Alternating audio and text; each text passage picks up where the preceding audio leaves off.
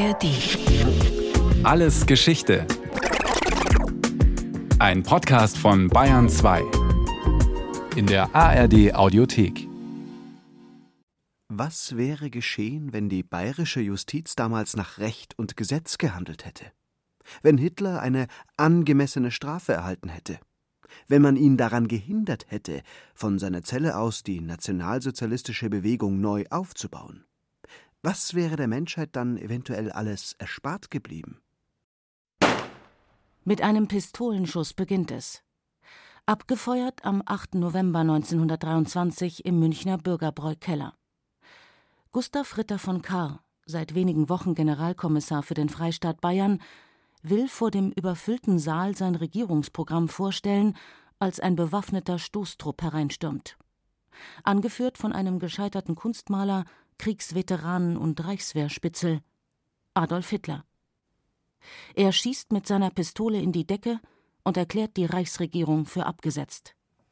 Am nächsten Morgen stürmen Putschisten die Sitzung des Münchner Stadtrats und nehmen Bürgermeister und Stadträte der SPD fest. Sie verhaften jüdische Münchner, verwüsten die Redaktion der SPD-Zeitung und stehlen kistenweise Inflationsgeld. 14.605 Billionen Reichsmark. 2000 bewaffnete Männer marschieren schließlich Richtung Feldherrenhalle. Doch sie werden von der Landespolizei gestoppt. Ein kurzes Feuergefecht, dann ist der Putsch niedergeschlagen.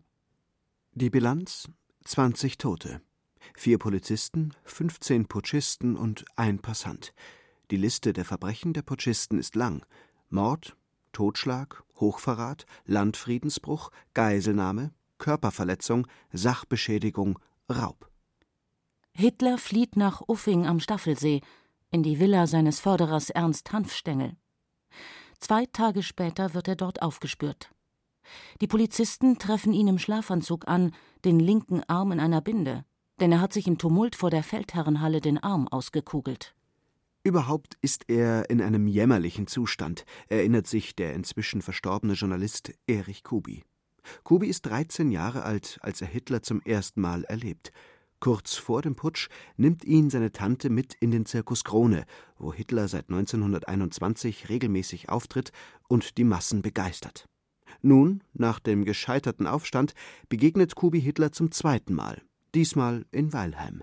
Denn der Gefangenentransport mit Hitler macht im dortigen Bezirksamt kurz Station, wo ein Schutzhaftbefehl ausgestellt wird.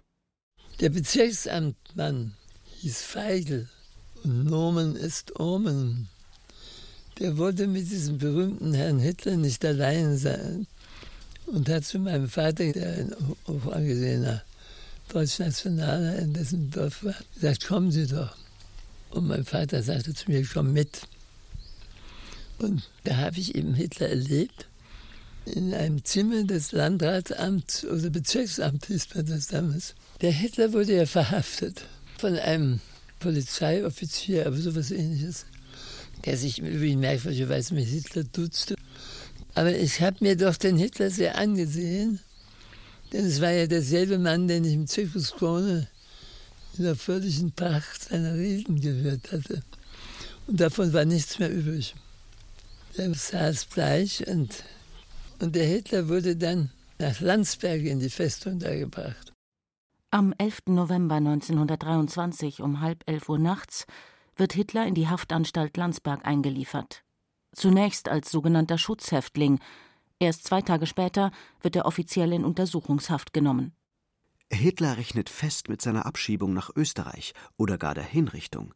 Dem Amtsarzt erklärt er, dass er sich am liebsten erschießen würde. Doch er wird schnell wieder aufgepäppelt, sagt der Historiker Peter Fleischmann, Verfasser einer Quellenedition zu Hitlers Haftzeit. Es hat ihn der Amtsarzt damals untersucht, unmittelbar nach der Einlieferung. Hitler, der war 1,75 groß und hatte ein Gewicht von 72 Kilo, glaube ich. Und er hat dann in den nächsten Tagen das Essen verweigert. Also er war psychisch völlig demoralisiert. Und mh, hm, erst Dietrich Eckhardt, sein Vertrauter, sein Mentor, und Anton Drexler scheinen ihn dann bewegt zu haben. Also jetzt wäre wieder vernünftig und ess und am Ende der Haftzeit, also ein Jahr später, kommt er fast gemästet wieder raus. Da wiegt er 78 Kilo. Der junge Staatsanwalt Hans Ehart, nach 1945 erster frei gewählter bayerischer Ministerpräsident, übernimmt die Ermittlungen gegen die Putschisten. Er vernimmt Hitler am 13. Dezember 1923 in seiner Zelle. Er war nicht dazu zu bringen, auf eine klare, unzweideutige Frage eine klare, einfache und kurze Antwort zu geben. Mit großer Zähigkeit hält er endlose politische Vorträge. Zwei Monate später, am 26. Februar 1924, beginnt der Prozess gegen den ledigen Schriftsteller Adolf Hitler. Vor dem Volksgerichtshof in München, obwohl für einen Hochverräter eigentlich der Leipziger Reichsgerichtshof zuständig wäre. Doch Bayern will Hitler nicht ausliefern und die Reichsregierung scheut einen offenen Konflikt. Das Verfahren ist eine Farce. Richter Georg Neithardt sympathisiert offen mit den Verschwörern. Er lässt den stundenlangen Monologen Hitlers freien Lauf. Bei den Beratungen des Gerichts ist stets ein Vertreter des Justizministeriums anwesend, der direkt Einfluss nimmt zugunsten Hitlers. Am 1. April 1924 fällt das Urteil. Fünf Jahre Festungshaft. Obwohl Hitler wegen Landfriedensbruch bereits vorbestraft ist und noch unter Bewährung steht, wird ihm schon bei der Urteilsverkündung eine Haftentlassung nach sechs Monaten in Aussicht gestellt. Das Gericht wertet als strafmildernd, dass die Angeklagten bei ihrem Tun von rein vaterländischem Geiste und dem edelsten selbstlosen Willen geleitet waren. Die vier ermordeten Polizisten werden in dem Urteil gar nicht erwähnt. Der schwer bewaffnete Marsch zur Feldherrnhalle wird als unglücklich verlaufener Propagandazug bezeichnet, der Raub der Banknoten als Beschlagnahmung. Für den Münchner Rechtshistoriker Otto Gritschneder ist klar, gegen die Richter des in vieler Hinsicht erstaunlich verfehlten Hochverratsurteils gegen Hitler vom 1. April 1924 muss der Vorwurf der Rechtsbeugung in aller Form erhoben werden. Hitler wird zurück nach Landsberg gebracht, nun als Festungshäftling. Festungshaft ist eine Art Ehrenhaft. Die Festungshäftlinge, die mussten mit Herr angesprochen werden, die hatten keinen Arbeitszwang, die durften mit Besteck und äh, vom Teller essen, also nicht aus dem Blechnapf. Die konnten sich selber zum Teil selber verköstigen. Mm, sie konnten Besuch empfangen in größerem Umfang, sie konnten Korrespondenz schreiben, sie konnten lesen, mussten nicht arbeiten. Die Putschisten werden in einem eigenen Trakt untergebracht, Hitler erhält eine Einzelzelle. In der eigens eingerichteten Festungsstube einem Gemeinschaftsraum für die Putschisten, wird eine große eingeschmuggelte Hakenkreuzfahne aufgehängt. Die Festungshäftlinge dürfen Alkohol trinken. Hitler, so lässt es sich anhand der Einkaufslisten nachvollziehen, konsumiert täglich ein bis zwei Flaschen Bier. Selten gehen die Putschisten nüchtern ins Bett. Bedient werden sie von anderen Gefangenen, erzählt der Lokalhistoriker Manfred Deiler von der Bürgervereinigung Landsberg im 20. Jahrhundert. Die haben die Toiletten geputzt, die haben die Böden gewischt und die haben sie bedient. Das war eine, eine Vorzugstätigkeit für einen Haftgefangenen, dass er die Putschisten bedienen durfte. Zur gleichen Zeit gibt es in Bayern übrigens auch linke Festungshäftlinge, wie die Schriftsteller Erich Mühsam und Ernst Toller, die 1919 an der Münchner Räterepublik beteiligt waren und deshalb nun im schwäbischen Niederschönenfeld einsitzen. Sie werden regelrecht terrorisiert mit Bett- und Hofentzug, der Verweigerung ärztlicher Betreuung, mit Zensur und Schikane. Die braunen Putschisten dagegen werden vom Landsberger Gefängnisdirektor Otto Leibold geradezu gehätschelt, so der Historiker Peter Fleischmann. Das kann man nachweisen anhand der Besuchszeiten. Hitler hätte maximal sechs Stunden pro Woche Besuch empfangen dürfen. De facto hat er bis zu 10, 11 Stunden pro Woche Hof gehalten oder Hof halten dürfen. Und das hat Leibold gegenüber der Staatsanwaltschaft verborgen. Es gibt ja die Listen der Besucher Hitlers, ca. 350 Personen. Die wurden an die Staatsanwaltschaft München mitgeteilt. Was aber nicht mitgeteilt wurde, dass die Besuchszeiten unverhältnismäßig ausgeweitet worden sind. Also normalerweise musste immer ein Wachtmeister mit anwesend sein, wenn Hitler Besuch empfangen hat. Es sind aber in sehr großem Umfang auch oft Besprechungen haben stattgefunden. Da heißt es dann ohne Aufsicht. Also man war unter sich und hat dann zwei, drei, vier Stunden lang konferiert. Besonders groß ist der Andrang am 20. April 1924, Hitlers 35. Geburtstag. 21 Gratulanten verzeichnet das Besucherbuch allein an diesem Tag. Unter den Hitler-Verehrern sind viele Frauen. Auffällig immer zum Monatsanfang Hermine Hoffmann, das berühmte Hitler-Muttel, eine Studiendirektorenwitwe aus München, die ihm meines Erachtens immer Geld gebracht hat. Sie hat Hitler unter ihre Fittiche genommen, Manieren beigebracht, wie man in der Gesellschaft sich bewegt und so weiter. Also die kamen sehr häufig, dann junge Frauen auch. Das ist eine einfache Korrespondentin aus Nürnberg und die schreibt, sie hat Hitler mal im Zirkus Krone reden hören. Die war dann entbrannt, förmlich, und diente sich ihm als Sekretärin an. Aber Hitler hat sie dann nach fünf Minuten wieder weggeschickt, wie so manche Verehrerinnen, mit denen er bloß kurz sprechen wollte. Denn Hitler hat andere Prioritäten. Er versucht aus dem Gefängnis heraus weiter die Fäden zu ziehen, insbesondere vor den Reichstagswahlen im Mai 1924. Die NSDAP ist seit dem Putschversuch verboten. Doch die Nationalsozialisten verbünden sich mit der Deutsch-Völkischen Freiheitspartei. Hitler nimmt von seiner Zelle aus direkt Einfluss auf die Kandidatenliste.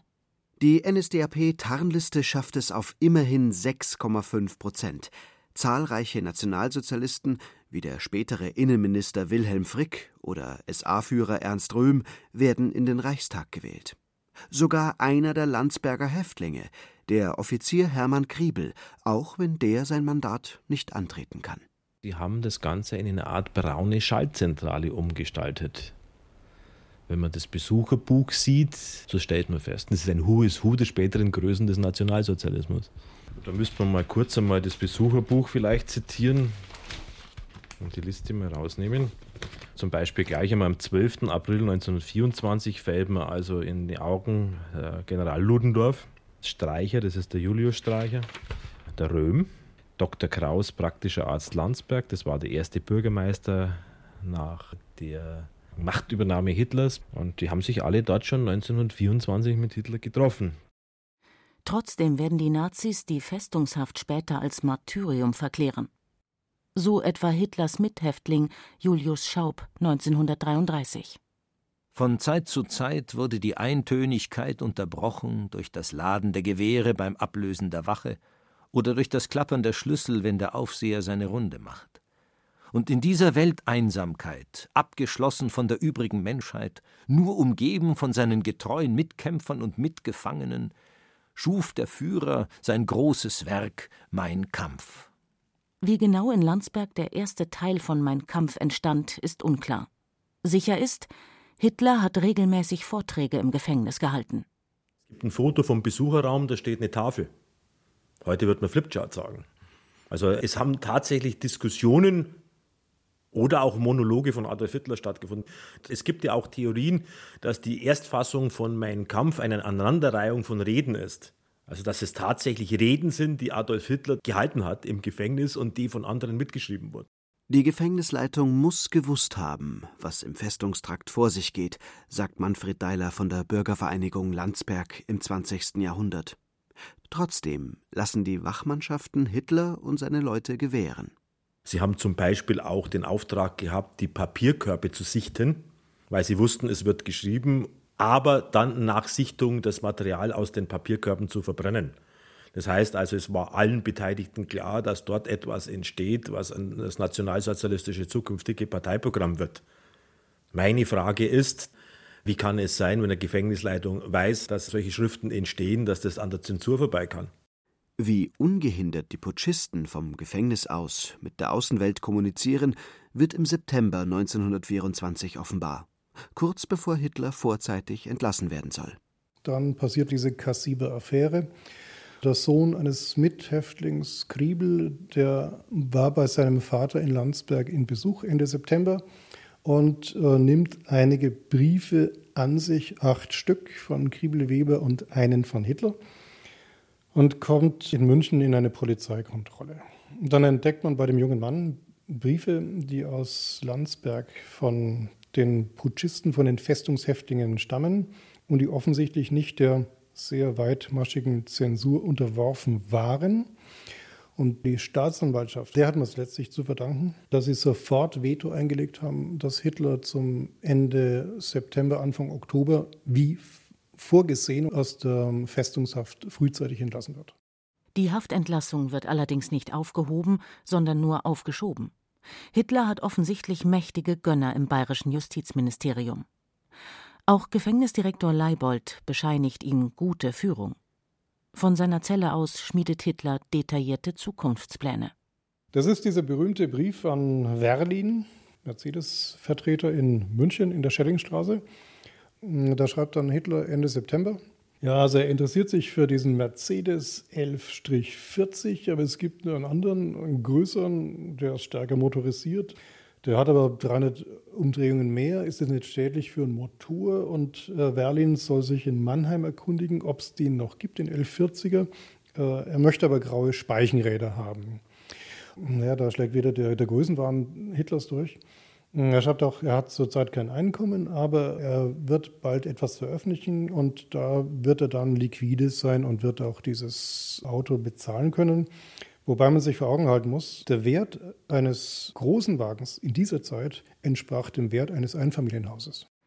Am 20. Dezember 1924 um 12.15 Uhr wird Hitler entlassen. Genau drei Jahre 333 Tage, 21 Stunden und 50 Minuten vor dem eigentlichen Strafende. Im Benz verlässt er die Stadt. Am Landsberger Bayertor posiert er noch für ein Abschiedsfoto. Bei seiner Ankunft in Landsberg im November 1923 war Hitler ein Häuflein Elend. Bei seiner Entlassung im Dezember 1924 strotzt er wieder vor Selbstvertrauen. Acht Jahre später im Januar 1933 wird er die Macht in Deutschland übernehmen, auf legalem Wege. Hitler ist bis 1924 ein Stück, ein Teil der bayerischen Geschichte. Aber ab dem 20. Dezember 1924, der Haftentlassung, der frühzeitigen Entlassung in die Freiheit und äh, der Wiedergewinnung seiner politischen Möglichkeiten äh, wird Hitler zu einer Person letztlich der deutschen Geschichte. Hier ist er gefördert worden und hier hat man ihn, ihn mit Samthandschuhen angefasst. Das sieht Hitler übrigens genauso. Und so ist dann der größte Zusammenbruch in der Geschichte der Partei eigentlich der Beginn des größten Aufbruchs geworden.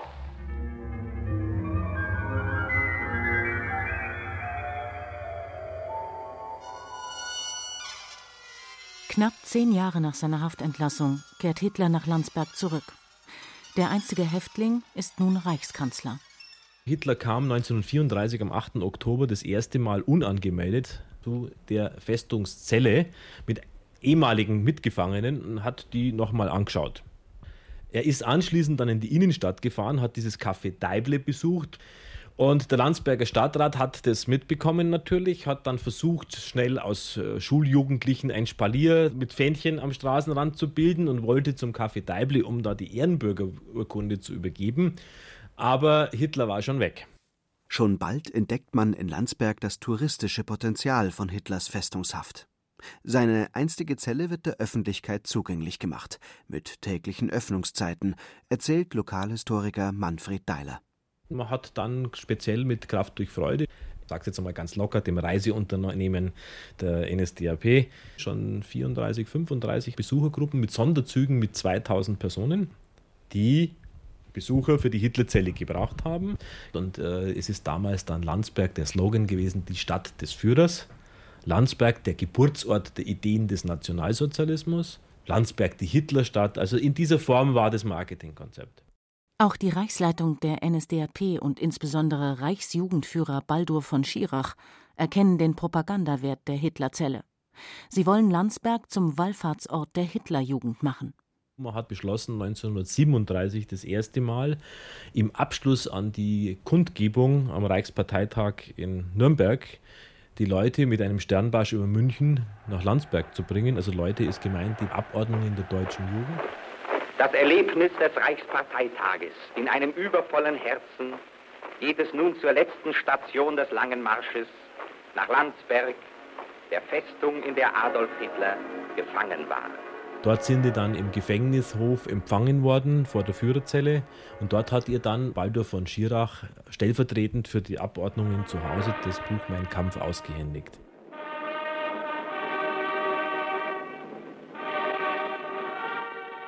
gab dann damals 1937 erstmals eine Abschlusskundgebung am Hauptplatz in Landsberg mit Fackeln und Fahnen. Und da hat Baldur von Schirach dann geprägt, Landsberg ist nun die Stadt der deutschen Jugend. Und ab dem Zeitpunkt sollte das regelmäßig jedes Jahr wiederholt werden. Der bayerische Justizminister wollte die gesamte Haftanstalt Landsberg dem Führer als Geschenk machen. Und da sollte die größte Jugendherberge Deutschlands draus werden. Es gab eine zweite Idee, es sollte ein Aufmarschstadion entstehen, das Stadion der Jugend. Das existiert ein Modell. Da wäre vom Bahnhof weg eine große Aufmarschallee entstanden. Man kann sich das vorstellen, dieses Modell, ähnlich wie das Reichsparteitaggelände in Nürnberg. Der Zweite Weltkrieg lässt alle Planungen zur Makulatur werden. Nach dem Krieg übernimmt die US Army für einige Jahre das Gefängnis. Der Trakt mit der Hitlerzelle wird abgerissen, nie mehr soll hier eine Pilgerstätte entstehen. Stattdessen inhaftieren die Amerikaner in Landsberg über 1500 NS-Kriegsverbrecher. Fast 300 von ihnen werden dorthin gerichtet, darunter Massenmörder wie KZ-Kommandanten oder Einsatzgruppenführer. An dem Ort, an dem Hitler seine verbrecherische Ideologie entwickelte und ungehindert zu Papier bringen konnte, werden nun diejenigen gerichtet, die diese Ideen in die Tat umgesetzt, die schrecklichste Menschheitsverbrechen verübt haben. Verbrechen, die es vielleicht nie gegeben hätte, wenn, ja, wenn die bayerische Justiz, als es darauf ankam, nach Recht und Gesetz gehandelt hätte. Das war Alles Geschichte, History von Radio Wissen, diesmal mit der Folge Hitler in Landsberg, Festungshaft nach Skandalprozess von Thies Maaßen. Gesprochen haben Katja Amberger, Werner Hertel und Axel Wostri, der auch Regie geführt hat. In der Technik war Sieglinde Hermann, Redaktion Thomas Morawetz. Lust auf noch mehr Geschichte? Dann können Sie, könnt ihr alles Geschichte, History von Radio Wissen abonnieren in der ARD Audiothek und wo es sonst Podcasts gibt. Und wer noch mehr zu diesem Thema hören oder schauen möchte, da finden sich einige interessante Links in den Show Notes.